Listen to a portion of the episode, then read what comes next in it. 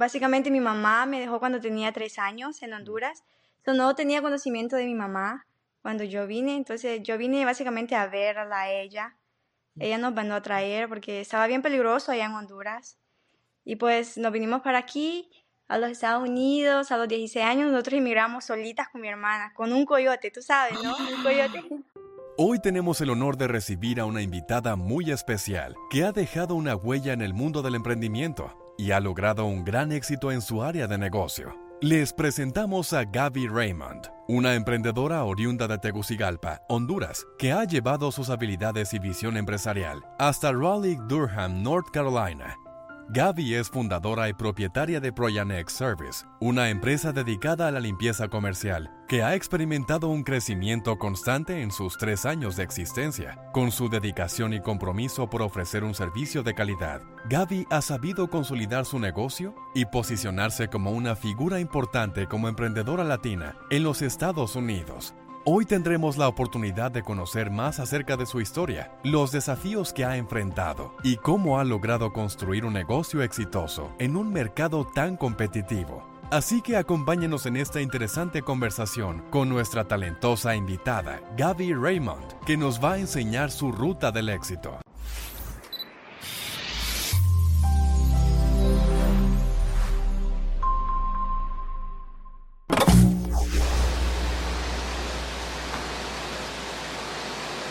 Gaby, bienvenida a la ruta del éxito. La verdad que eh, estaba esperando este momento porque, ok, me voy a adelantar un poco, pero yo viví un año en Carolina del Norte y dijo, cuando, cuando hablamos de, hacer el podcast, digo, quiero aprender de, de, una compañía de limpieza comercial, cómo se maneja en Carolina del Norte. Pero bueno, antes que nada, bienvenida. Muchísimas gracias, es un honor estar aquí, Ricky. eh, so, antes de, hablar de negocios, me, gustaría compartir eh, tu historia de, de, de, dónde eres, de, qué ciudad eres, de qué país, eh, cómo era tu vida en tu país antes de, emigrar aquí a los Estados Unidos. Sí, bueno, ah, yo soy originaria de Honduras, Tegucigalpa. pues me vine aquí cuando tenía 16 años a los Estados Unidos. Ah, básicamente mi mamá me dejó cuando tenía tres años en Honduras. no tenía conocimiento de mi mamá cuando yo vine. Entonces yo vine básicamente a verla a ella. Ella nos mandó a traer porque estaba bien peligroso allá en Honduras. Y pues nos vinimos para aquí, a los Estados Unidos, a los 16 años. Nosotros emigramos solitas con mi hermana, con un coyote, tú sabes, ¿no? Un coyote. ¿Solitas las dos? ¿Y tu, hermana qué edad tiene? Mi hermana tiene 22, entonces somos mm. como, una, como dos años uh, separados, pero solitas emigramos. Um, estuvimos un mes. Um, ¿Un mes? Para poder llegar. Sí, un mes cruzando la frontera. Sí, uh, pero no, cada vez que yo, cada vez que yo hablo de mis cosas así, de dónde vengo, y como que me, mis pelitos se me, em, se me se te paran los pelos. Sí, sí, sí, se me paran los pelitos porque me da cosita, ¿verdad? Pero no, pues ah, después miramos a mi mamá y no, pues siempre hemos vivido en Norte Carolina. Siempre en ah, Carolina. Pues ¿Hace, cuánto viven en, Carolina? Pues ya ocho años, ya ocho oh. años, de 2010, del 2015. Entonces, sí, ocho años, ¿verdad? alrededor de ese tiempo yo viví en Carolina, creo, si no me equivoco, 2014, 2015. Ah, yo, yo, vivía en Fayetteville. Oh, Fayetteville. Oh, yeah. Okay. Son como una hora, 40 minutos eh, sur de... ¿Por dónde estás en Carolina? Ahorita estamos en Mebane. Ah, está como, sí, como un poquito para el... el Más cerca de Raleigh, ¿no? Sí, está bien cerquita de Raleigh. Y, y contame una cosa, cuando vinieron, porque sí, es, es una realidad que mucha de la gente que emigra a este país, me incluyo en eso, es, es el, la situación que, pasamos en nuestros países, en Latinoamérica, que eh, uno le encantaría vivir allá, pero lamentablemente la situación económica, eh, situación de seguridad no, no es la mejor. Y, uno emigra para, para poder conseguir un bienestar, pero ustedes, vos me comentaste que ustedes emigraron para conocer a su madre o para estar con su madre. ¿Era la idea de, desde que se fueron de allí, era ya quedarse, buscar un futuro mejor aquí en este país o la idea era volver? ¿Cómo, fue eso? Pues para mí nunca ah, he tenido en mi mente volver a, los, perdón, a Honduras, ya que básicamente no, no tenemos a nadie, a toda la familia de nosotros está aquí en los Estados Unidos, especialmente mi mamá, que es lo más importante, ella está aquí. Y pues no, ah, yo me imaginé siempre un futuro aquí, ah, un futuro aquí me, me imaginé y pues ah, gracias a Dios pudimos agarrar los papeles, pues ya es como un paso el, el, estar aquí ya, pues porque ya ser inmigrante pues ya es más difícil, ya uno tiene que pensar en un futuro, creo yo, para allá. Pero pues gracias a Dios tuvimos la oportunidad de agarrar a nuestra green card y pues ya fue así permanente, sí. Y, y contame, lo, yo te pregunto vos contar lo, que, lo que vos te sientas cómoda, pero porque te comento, he tenido otras personas aquí en el podcast como uh, Cristóbal Mondragón, eh, no sé si él lo, has conocido, él estuvo en, Clean and Cocktails, él nos contó que, que cuando cruzó la frontera le dijeron van a ser ocho horas y resultaron tres días. Eh, luego eh, hablé con otra persona, Silvana, y ella nos comentaba cuando, si no me equivoco, era un puente en el Río Grande, pero era un puente que tenían que cruzar agarrados de, del costado, que si se caían no los veía más. So, ¿qué, ¿Qué tan fácil o, difícil fue esa, esa travesía para ustedes? Pues no, el, cruzar a México, yo me acuerdo que nos mandaron con un niño de 8 años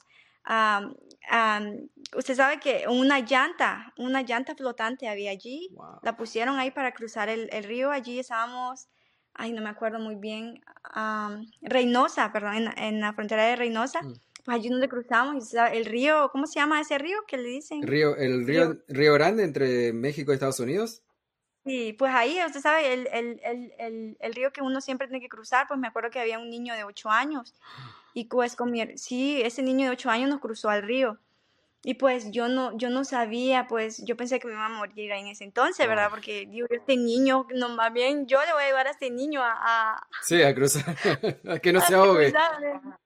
Sí, no, no. Y pues ya después nos dejaron. Allí ahí ustedes nos dijeron, caminen, nos dijeron, el niño, caminen. Mm. Y yo, ¿dónde camino? Se habían dos entradas, la derecha y la izquierda. Ay, pues yo no sé de dónde irme. Y pues mi hermana me dice, Gaby, vente para aquí. Y pues nos fuimos y caminamos como dos horas caminando caminando hasta que nos encontrara un, un muchacho, esa gente de, de inmigración y pues ah, después ya nos agarraron, pero dos horas caminando. Nosotros no sabíamos dónde chingadas, ay, disculpa la palabra, íbamos a ir. Ahí le mandamos un bip. sí, no, yo no sé dónde íbamos a ir, no, yo no sabía y pues, no. ¿Y, y cómo, cómo, fue que si, si, se encontraron con una gente de la frontera, me imagino, cómo fue que no la, las deportaron de vuelta para, para Honduras? como éramos, éramos menores de edad en ese entonces y ah. ellos portar menores de edad. O sea, tu hermana, vos me dijiste que tenías dos, dos, años más. ¿Era dos años más que tú o dos años menos? Dos años menos. Oh, o sea, ella tenía 14 más o menos. Sí, iba a cumplir Ajá, sí. Wow, qué, qué, increíble. Me imagino que eso lo, lo, lo, cómo lo prepara uno para realmente una vez que cumple con esa travesía la, fuerza que le da a uno de, querer triunfar y de querer salir adelante en la vida, ¿no? Uy, tremenda. Sí, tremenda. So, contame, contame, bueno, llegaron a Carolina, contame cuál fue la idea, cómo fue la idea de decir, eh, quiero tener un negocio, quiero ser, ser, la dueña de mi negocio, quiero ser emprendedora. ¿Cómo, ¿Cómo, fue que eso se fue, se fue armando? Sí, pues ah, desde que venimos a los Estados Unidos, ah, pues mi mamá siempre ella nos ha enseñado a, a ganas de trabajar como se trabaja aquí en los Estados Unidos, ¿verdad? Y pues ah, ella siempre ha trabajado en lo de limpieza. Desde que ella llegó a los Estados Unidos, que creo que 20 años, 22 años, no me acuerdo muy bien, 20 años aquí en los Estados Unidos tiene, ella siempre ha trabajado en la limpieza. Y pues ella lo primero que nos enseñó cuando llegamos aquí es cómo trabajar. Yo me acuerdo que nosotros mm. salíamos de la escuela y ella nos llevaba a trabajar a una escuela que ella limpiaba. Y pues todos los días íbamos a limpiar esa escuela. Y pues ahí poquito a poquito íbamos aprendiendo lo de limpieza y todo. Y pues cuando ya agarramos los papeles, digo yo, no, yo tengo que empezar mi negocio de limpieza, porque esto es lo único que sé cómo hacer bien, digo yo. No, pues yo, yo tengo que ya aprender a hacer mi, mi, algo para mí, digo yo.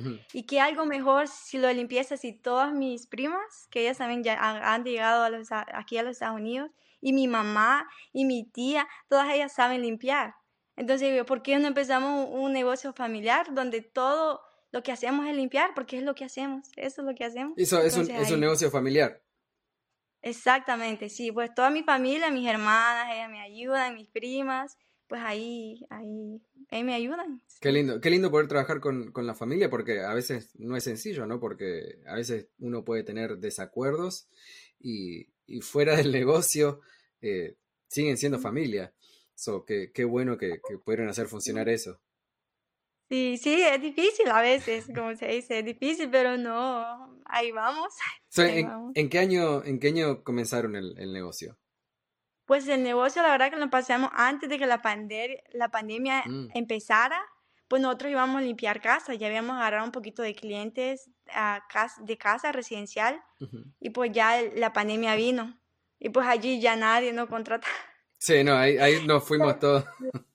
Sí, no, pues ahí todo, pero no después, ya cuando ya más o menos la gente ya no tenía miedo, ahí fue donde empezamos a agarrar más gente.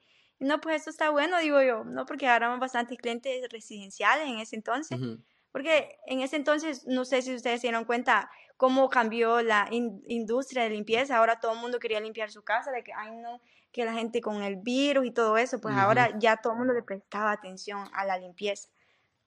Sí, no, te, iba a comentar que, que, hubo un gran cambio, que no era más, eh, antes era hacer todo brilloso, todo limpio, y ahora es hacer todo saludable, todo con la salud, ¿no? Que eh, el tema de, del, hay, hay, muchas compañías que hacen hasta control de aire, pero tiene ahora es más con, con hacerlo saludable, make, it healthy. Antes era más, ok, quiero que brille todo, quiero que esté limpio, no, ahora es con el tema de salud, que es mucho más importante, me parece, ¿no? que, solamente que esté limpio y brilloso. So, contame, eh, so, ahora también hacen comercial, ¿verdad? Sí, no, ahora ya somos full commercial, ya no, ya no hacemos ya residenciales. No pues, no, ya no, ya, ya me cansé. contame un poco de eso, ¿cómo, fue que el, el proceso que, que dijeron, me parece que vamos a hacer comercial por este, este motivo. ¿Y cómo fue que esa transición? Ah, pues ah, hace poco es que nosotros nos cambiamos de comercial, pues nosotros ah, nos invitaron a un Mastermind, no sé si conocen mm. ustedes a, a, ¿cómo que se llama? A James y a Ángel. Sí, James y Ángel, sí.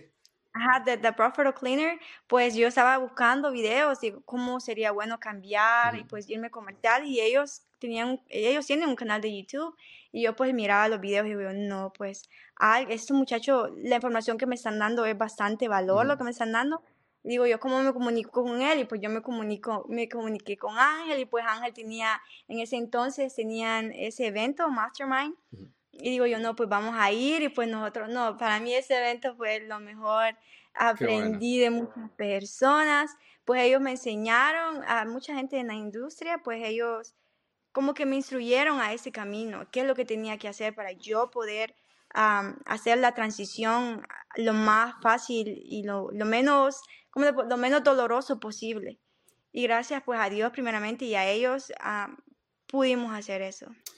Pero no fue fácil. Primero, antes, que nada, un saludo para, James y Ángel, porque la verdad que a nosotros nos, nos encanta eh, darle el support a, a la gente que, que, mejora la industria, ¿no? Eh, y, ellos entran en, eso, ¿no? Ellos siempre tratan de, mejorar a la industria. So, contame qué fue lo que, qué fue lo que, hubo algo que me imagino que dijiste antes de, conocerlos a ellos, que, o, tal vez fue conociéndolos a ellos, que, ¿qué fue lo que te dijo, tengo que hacer comercial en vez de residencial? Pues la verdad, en lo personal es más el, el el trabajo, puede ser que la gente, para mí, lo residencial, aunque pasó eso, lo, que pasó en la pandemia, la gente siempre para ser residencial es como una luxury to have your home clean. Es una luxury, no todos pueden, ¿cómo se puede decir? No todos pueden pagar por el servicio de limpieza. Pero en lo comercial es una necesidad, porque no, usted, como, como business, como alguien que tiene un negocio, yo no puedo estar limpiando mi casa o mi negocio todo el tiempo tengo que contratar a alguien que me venga a ayudar, ¿verdad? Entonces ahí miré los beneficios más de que, oh, el comercial puede ser que sea un poquito más beneficial para mi compañía, para mí en lo personal también, que hacerlo el residencial. No sé si más o menos me doy. No, no, no, creo que, que, diste la explicación, la mejor explicación que he escuchado hasta que, que ni yo la, me, me, he dado cuenta que e, es verdad, la limpieza residencial es, es un lujo, donde la limpieza comercial es una necesidad. Un, mm un, un, business, un negocio no, puede estar sucio. La limpieza residencial, bueno, la persona, una de las personas va a limpiar o hay personas que no limpian, pero bueno, eso a cada uno no, hay problema, pero, pero creo que es la, mejor explicación que, que escuché, es, es, la necesidad contra la eh, contra el lujo, ¿no? Eh, algo que no es necesario, en cambio del otro lado sí es necesario. Y solo para agregar a eso es yo lo, veo como dos negocios diferentes, son completamente diferentes la, forma de, limpieza, la forma de que se maneja el negocio, eh, son, son dos cosas totalmente diferentes. Y la verdad que, la gente que, hace funcionar el, residencial a, alto, alto nivel, eh, que tiene compañías de 2, 3, 4 millones, la verdad que me saco el sombrero porque mm. los clientes residenciales sí realmente son bien picky. Sí, no, no, no, no, ni empecemos allá, me, da de cabeza. Empiezo a transpirar. No, yo, yo he tenido las dos compañías también, residencial y comercial, y sí, eh, hay, hay, digamos que hay pros y contras de los dos lados, pero en residencial sí la gente es súper piqui porque obviamente es, es, el lugar donde están, donde viven, donde eh, comparten el día a día con su familia. En cambio, el negocio no. El negocio es más, eh, necesitamos que esté limpio, por si vienen clientes, por los empleados, pero no, es el detalle eh, al, que es residencial, ¿no? Exactamente. So, contame, en, estos, so, me dijiste que en el 2018 comenzaron, ¿no? ¿Cuándo era? ¿En qué año comenzaron? El 2019. 19. Antes de la pandemia. Antes de la pandemia. So, comentame ¿Cuáles fueron algunas de las bajas que, quizá tuvieron? Obviamente COVID va a ser la número uno, pero ¿cuáles fueron esos momentos que si tuviste que, dijiste, oh, me parece que me voy a ir a buscar un, trabajo en algún lado porque estoy cansada de, estos problemas? ¿Tuviste algún momento así en esos años? Pues en, realidad que no, em, específicamente no, pero me acuerdo que antes de empezar el negocio, pues yo estaba estudiando masaje terapia. Yo, mm. yo la verdad que estudié masaje terapéutico. Eso estudié, pero para mi, para mi mismo conocimiento. Porque mi esposo, pues, allá un poquito mm. de, mi historia, él estuvo en el Army. Mm. Y pues yo también viví en Fayetteville, viví por un oh. año allí en Fayetteville. Sí, él estuvo en el Army y pues él ah, desafortunadamente tuvo un problema y el, punto es de que su espalda se golpeó de su espalda y pues yo, yo estudié eso para él, ¿verdad? Pues cuando estaba estudiando eso, digo yo, pues él salió del Army, digo yo, ahora, ¿qué, ¿qué puedo hacer yo para generar más ingresos? Sí, él estaba trabajando y todo, pero yo quería ganar más dinero, ¿verdad? Más ingresos. Digo yo, ¿qué puedo hacer yo? Y pues ahí es donde yo hablé con mi esposo y él me dijo, baby, me dice, ¿por qué no empezamos un negocio de limpieza? Porque toda tu, toda tu familia está, está trabajando en limpieza, ¿por qué no lo hacemos? Digo yo, hmm, Buena idea, digo yo. Ok, entonces está bien. El punto es de que no empezamos el negocio. No lo empezamos, pues no sé si esto, el IRS me va a agarrar. pero, es que, mire, nosotros empezamos el negocio, pero lo hicimos así al bajo bajo, o no sé cómo se lo... Y mucha, y mucha gente empieza así, ¿no? Empieza, va a limpiar una casa, dos, tres, y, y, y de repente se dan cuenta que, oh, tenemos un negocio. Sin darse cuenta, uno se da cuenta que tiene un negocio. Exactamente, pues sí, eh, así empezamos nosotros, así abajo abajo, y ya pues después digo yo, no, pues ahorita en el 2022 es donde pusimos la compañía legalmente, ya mm. ah, pusimos el LLC y todo eso, pero estábamos haciendo limpiezas, pero así nomás, solo cash y e, así. Es un paso muy importante, yo siempre lo, recomiendo de, cuanto antes posible, por favor, de, de, abrir ese LLC, es, muy importante para, aparte para empezar a, a build the credit eh, de, tu, de tu propia compañía, ¿no? Eh, pero qué, bueno que, ya pasaron por eso. Y contame un poco del tema de, empleados. ¿Qué tan fácil te es conseguir empleados eh, ahí en Carolina del Norte? ¿Cómo fueron esos primeros empleados? eh, si fueron aprendiendo con, con, la, con la experiencia, el tema de entrenamiento, porque a veces es un punto donde a la gente le... No, es fácil cuando uno nunca tuvo negocio, me incluyo, ¿no? Mi primer negocio también fue el de compañía de limpieza residencial, y de repente uno se da cuenta que, oh, tengo que contratar empleados. Y, y, luego uno se da cuenta que tiene a familias que dependen en el negocio de uno, ¿no? Eh, tiene 10 empleados, son 10 familias diferentes que, dependen en uno, o 20, o 30, y, como que ya cambia la cosa, ¿no? La, responsabilidad en las espaldas de uno es muy importante. Eso, contame un tema de eso de los empleados, cómo fue el inicio de contratar empleados, entrenamiento, todo eso. Sí, pues la verdad que ah, voy a decir algo. Nos preparan para todos, para un negocio, nosotros aprendemos todo, pero menos cómo contratar a las personas, cómo entrenarlas. Eso, para mí, esa es una de las cosas en las que yo, yo no puedo, yo no tengo la paciencia. Ah, se me hace bien difícil uh, entrenar a las personas, no tengo esa paciencia, la verdad. No sé cómo tengo una bebé, porque no tengo paciencia. Uh, pero, pero sí, la verdad que en lo personal yo casi no entreno. Mi hermana me ayuda a entrenar a las, a las nuevas muchachas, pero sí ha sido bien difícil bien difícil encontrar a las personas que son buenas trabajadoras porque ahora siento que nadie quiere trabajar, no sé, no le gusta mucho, especialmente de limpieza, mm, porque nosotros ya hemos agarrado, hemos agarrado bastante gente, pero siempre se van. y, y, y, a veces digo yo, ¿será algo que yo estoy haciendo mal? Me pongo a pensar, ¿será que yo no soy una buena jefa? ¿O será que yo no las estoy entrenando bien? Que solo les digo, mire, venga a limpiar acá, las entreno un día y cheque y al día siguiente van mm. solas. Y digo yo, algo estoy haciendo mal, yo creo que eso estoy haciendo mal, tengo que entrenarlas más, tengo que darles más tiempo, tal vez una semana, para yo, para que ellas se sientan familiarizadas, siento yo. Pero para mí el, el tema de, de empleados, de contratar nuevos empleados ha sido difícil por eso dejo que mi hermana se encargue en eso y ella creo que hace un trabajo enorme, hermoso. Oh. Me encanta lo que ella hace porque eh, es... es... muy, muy importante lo que, lo que estás diciendo porque uno, eh, uno tiene que encontrar sus weaknesses donde uno es débil y, empezar a, reemplazar una de dos, o, uno mejora esas partes, pero también es bueno delegar esa parte porque uno no puede hacer todo. Mientras el negocio crece, eh, uno va a estar más ocupado encontrar esas partes que uno pueda delegar hacia otra persona que lo hace mejor eh, es, muy importante. Siempre encontrar esas personas que nos pueden reemplazar y muy importante empezar por las partes ¿no? que, necesitamos ayuda.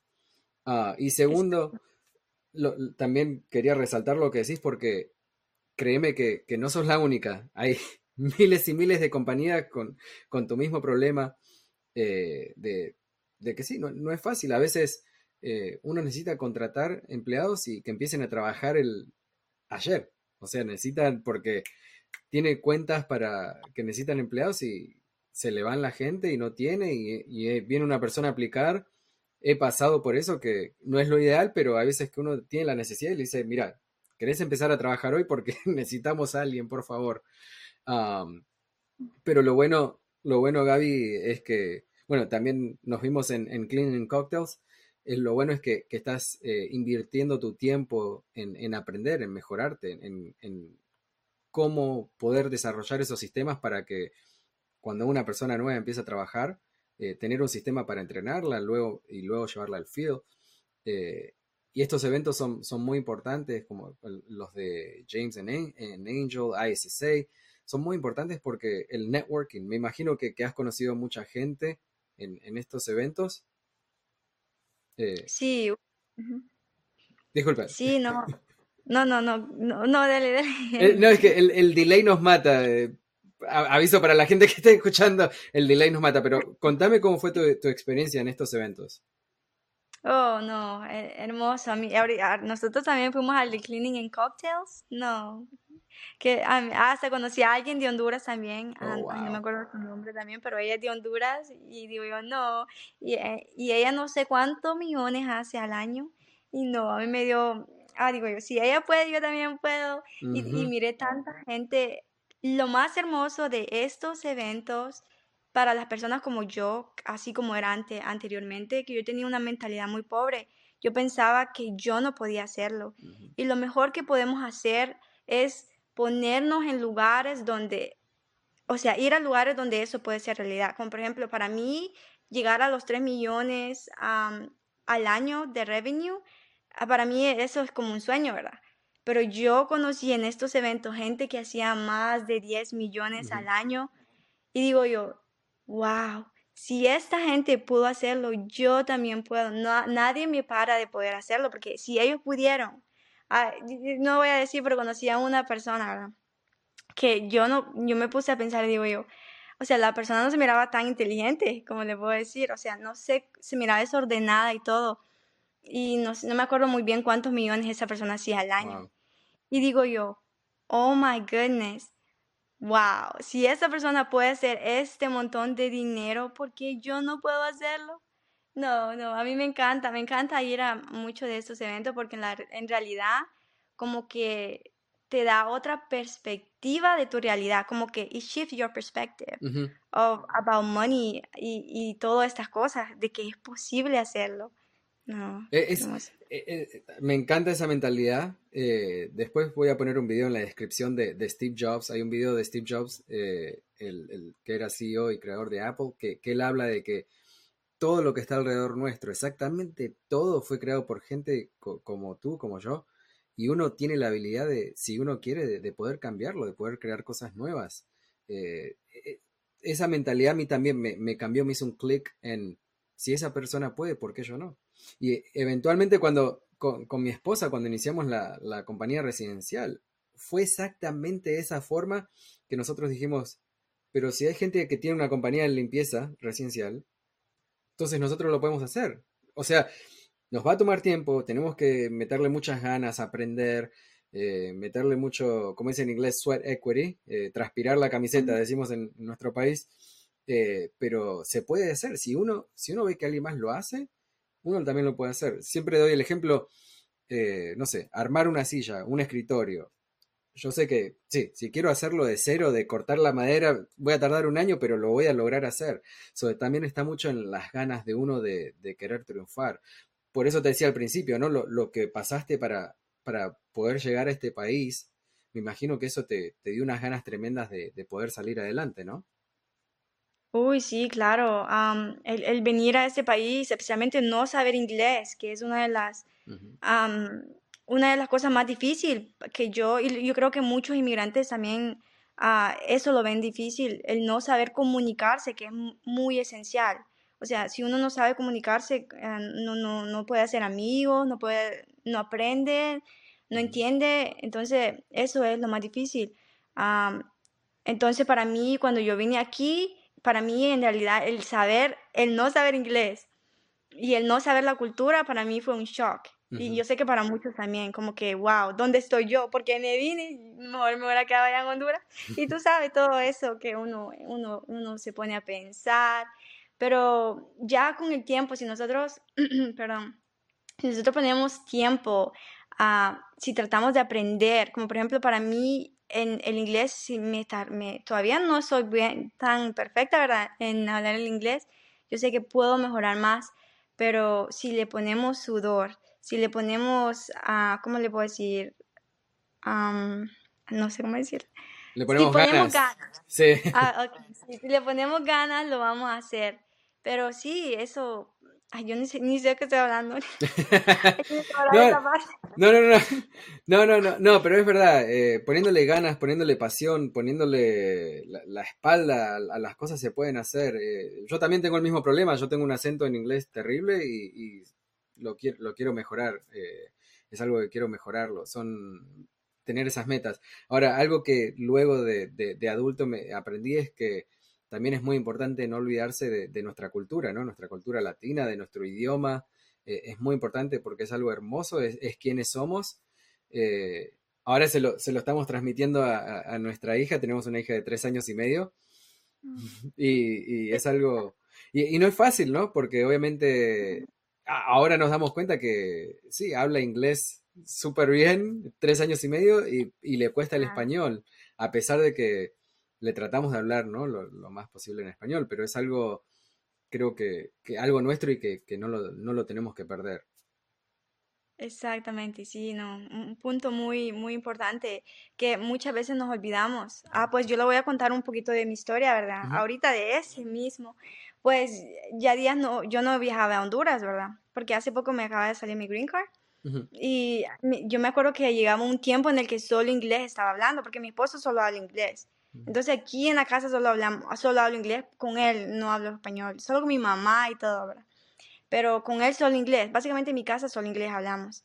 Y pues se me había, hasta se me había olvidado hablar en español, o sea, palabras, para que te pongan a pensar, para que usted, wow, a mí se me habían olvidado palabras, yo no sabía decir esto ni lo otro, y digo yo, no, ¿qué me está pasando? y pues mi hermana me dice, Gaby, me dice, hermana, Gaby, vámonos para Honduras.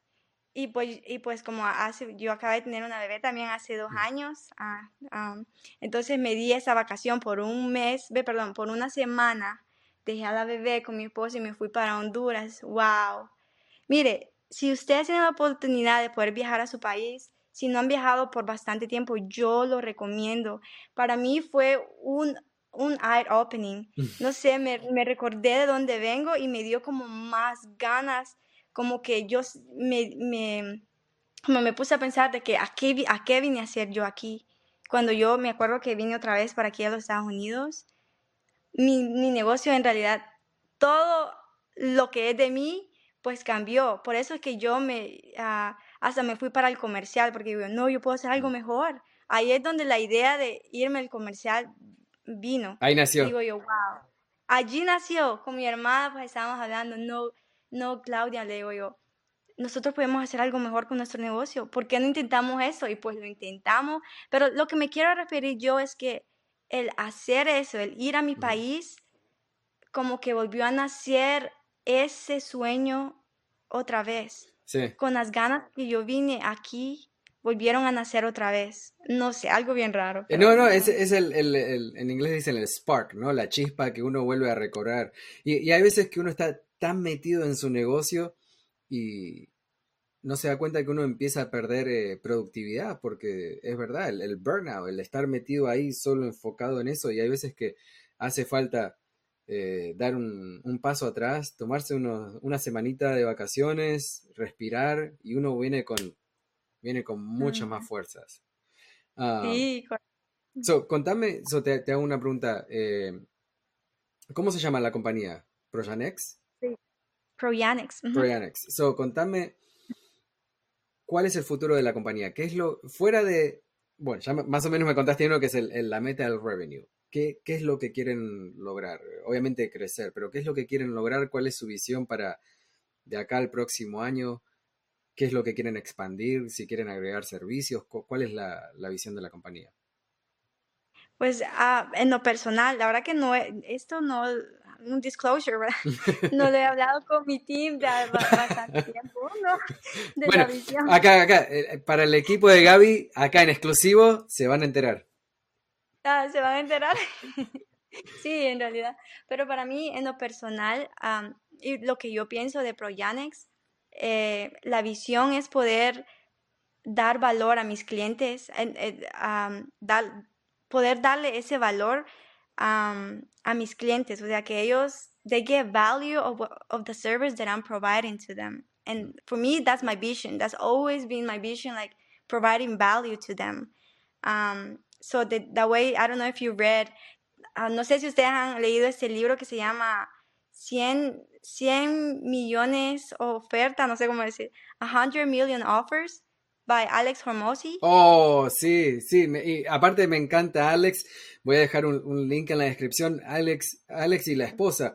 Eh, me encanta. Una, una, de las cosas, discúlpame que te interrumpa, pero una de las cosas que me encanta de él es que él se ha hundido en un pozo muchas veces. Eh, de que ha estado allá arriba y se hundió en un pozo y, volvió a renacer. Es algo, es algo increíble, esa fuerza de, voluntad en, inglés. Man, la traducción acá después en español, en inglés se dice resilience. El resilience que tiene él de que no hay nada que lo va a voltear es algo increíble. Pero contame del libro ese. Mm. Ay, no, pues ah, para mí, desde que eh, leí ese libro, como que ah, yo sé que habla bastante de ofertas y de cómo hacer una oferta muy buena que la gente se sienta estúpida el decir no, ¿verdad? Pues yo me acuerdo cuando leí ese libro, como que antes yo solo pensaba en el dinero y pues en algo que pues, todos queremos, ¿verdad? Dinero. Para mí no me importaba nada más, yo solo quería hacer dinero. Esa era mi visión, mi visión es hacer dinero. Esa era mi visión. Y cuando leí ese libro, como que, digo yo, yo, yo sé que quiero hacer dinero, pero nunca me había pensado en darle valor a mis clientes hasta que leí este libro, en realidad. Porque nadie te enseña cómo, a, cómo manejar un negocio, jamás nadie. Uno, yo apenas tengo 25 años, yo no sé, muchas cosas yo no sé, ¿verdad? Pero uno tiene que aprender. Y eso es lo que, eso es lo bueno el, ser empresario, que uno tiene que aprender. Quiera o no quiera, uno tiene que aprender. Y pues ah, cuando leí ese libro, no, pues mi, mi mente, en vez de pensar en el dinero, se fue a pensar en qué valor le puedo dar a la gente que quiera comprar mis negocios. Entonces tratar de dar lo más que pueda, lo mejor que pueda de yo misma en el negocio, en el, en el servicio que yo estoy dando. Y pues eso es lo que más yo entendí y también obviamente de cómo crear la oferta. No, pero, eso eh, para mí es lo que más... Creo, creo, que uno dando el valor, el dinero va a venir. Si uno se concentra en darle el, el value, el, valor a la gente, eh, el dinero es lo que sigue. Exactamente, sí, y eso es lo que yo, yo en realidad yo no, yo, yo, no, yo no, yo no pensaba en eso, yo no dinero, decía yo, no, yo, quiero, yo quiero, quiero. todos pasamos por eso, no te preocupes que, que es algo que, que, pasamos todo y spoiler alert, lo de aprender nunca se termina, eh, es algo que es constante, eh, especialmente en la vida del emprendedor, es algo que nunca, nunca uno tiene que parar de aprender. Um, so, tengo dos últimas preguntas. So, una muy importante es para la persona que, está pensando tener un negocio, que tiene su trabajo y piensa, quiere, tiene idea de, crear su negocio, pero no, está segura. ¿Qué, mensaje le darías? ¿Qué mensaje le darías que, encapsula un poco lo que hay del otro lado, no? Eh, ¿Qué mensaje te gustaría compartir con esa gente? Pues la verdad que empiecen lo máximo, lo pronto posible. Pues básicamente, de hecho, ahorita estaba grabando un TikTok acerca del ciclo emocional de cambio. No sé, lo voy a poner aquí. Esta oh, gráfica me gustaría publicarla. Okay. sí, es algo que hace poco acaba de aprender y, y si usted, a la persona que está, está escuchando este podcast y ustedes quieren aprender, quieren emprender, perdón, ah, pues es muy importante el saber de todos los estados emocionales que, estados emocionales que como seres humanos nosotros pasamos, ¿verdad? Y pues uh, la, la, primera, ¿está bien si le explico esto? Yo creo que... Sí, por favor, sí. Sí, sí, sí. Ok. Ok, entonces esta gráfica no sé si la puedes poner, o sea, ahí. sí, después mandame una foto y la ponemos acá en la pantalla. Y, y después mandame el TikTok y te hacemos propaganda del TikTok. Ok, ok, bueno, ah, la verdad que es, más como que eso yo lo aprendí y, en realidad me cambió, mi, me, cambió la manera de pensar, ¿verdad? Pero ese, ese es un ciclo emocional de cambio, fue creado para, por dos psicólogos uh, y pues es básicamente todo lo que nosotros pasamos, las emociones que pasamos, cinco estados que pasamos cuando queremos hacer el cambio, ¿verdad? Cambios, cualquier cambio, como por ejemplo aprender un negocio, cuando nosotros queremos aprender un negocio, empezamos con un estado bien optimista de que, ah, yo puedo hacerlo, de que no vamos con todo, que pensamos que todos son rosas y que, bueno, todo, ¿verdad? Ahí vamos con todo, ¿verdad? Pero después llegamos al segundo estado, que se llama pesimismo informado. Es donde nos damos cuenta todo lo que tenemos que hacer, todo el trabajo que hay que darle, que, que ponerle, y que, bueno, ahí vamos viendo que la cosa no era tan buena como en el primer estado, ¿verdad? El tercer se llama el Valle de la, de, el valle de la Desesperación. Es donde todo está yendo mal, de que ahí vemos todo lo que tenemos que trabajar. Y créame que todo en esta vida es cobrado. Si usted quiere empezar un negocio, un negocio exitoso, usted va a tener que dar algo. No va a ser de gratis. Todo en la vida, desafortunadamente, es cobrado. A veces puede ser su familia que usted tiene que dar, a veces puede ser su tiempo o, pasar tiempo con su familia o lo que sea, pero es algo que tenemos o dinero, porque hay mucha gente que, que, empieza con coaches y mentors y, todo eso cuesta dinero. Si, si uno no tiene dinero es tiempo, porque es el tiempo de aprender y pasar menos tiempo con su familia. Eh, está buenísimo esto que está contando. So, discúlpame, seguí, seguí. No, no, exactamente, sí, cualquier, cualquier gasto, pero ese es el valle de la desesperación. Este es donde mucha gente se da por vencida. Y es la mayoría, no sé, la mayoría de gente se lleva estancada en estos tres pasos que porque miran que algo no les salió bien o ellos ya no quisieron hacerlo porque por cualquier razón se dan por vencida y empiezan algo nuevo. Y después pasan por el tercer ciclo otra vez y así llevan ese ciclo de repitiendo esos tres mm. ciclos y nunca llegan al éxito con nada de lo que aprenden porque se quedan estancados en esos tres ciclos. ¿Y, cuál es el cuarto? Porque me dijiste cinco. El cuarto ciclo, exactamente. El cuarto es optimismo informado, mm. es donde básicamente Dios o el universo ya le está dando un poquito de pan de que mire, usted puede hacerlo, ahí le da su primer cliente, su primer uh, big account o lo que sea, ¿verdad?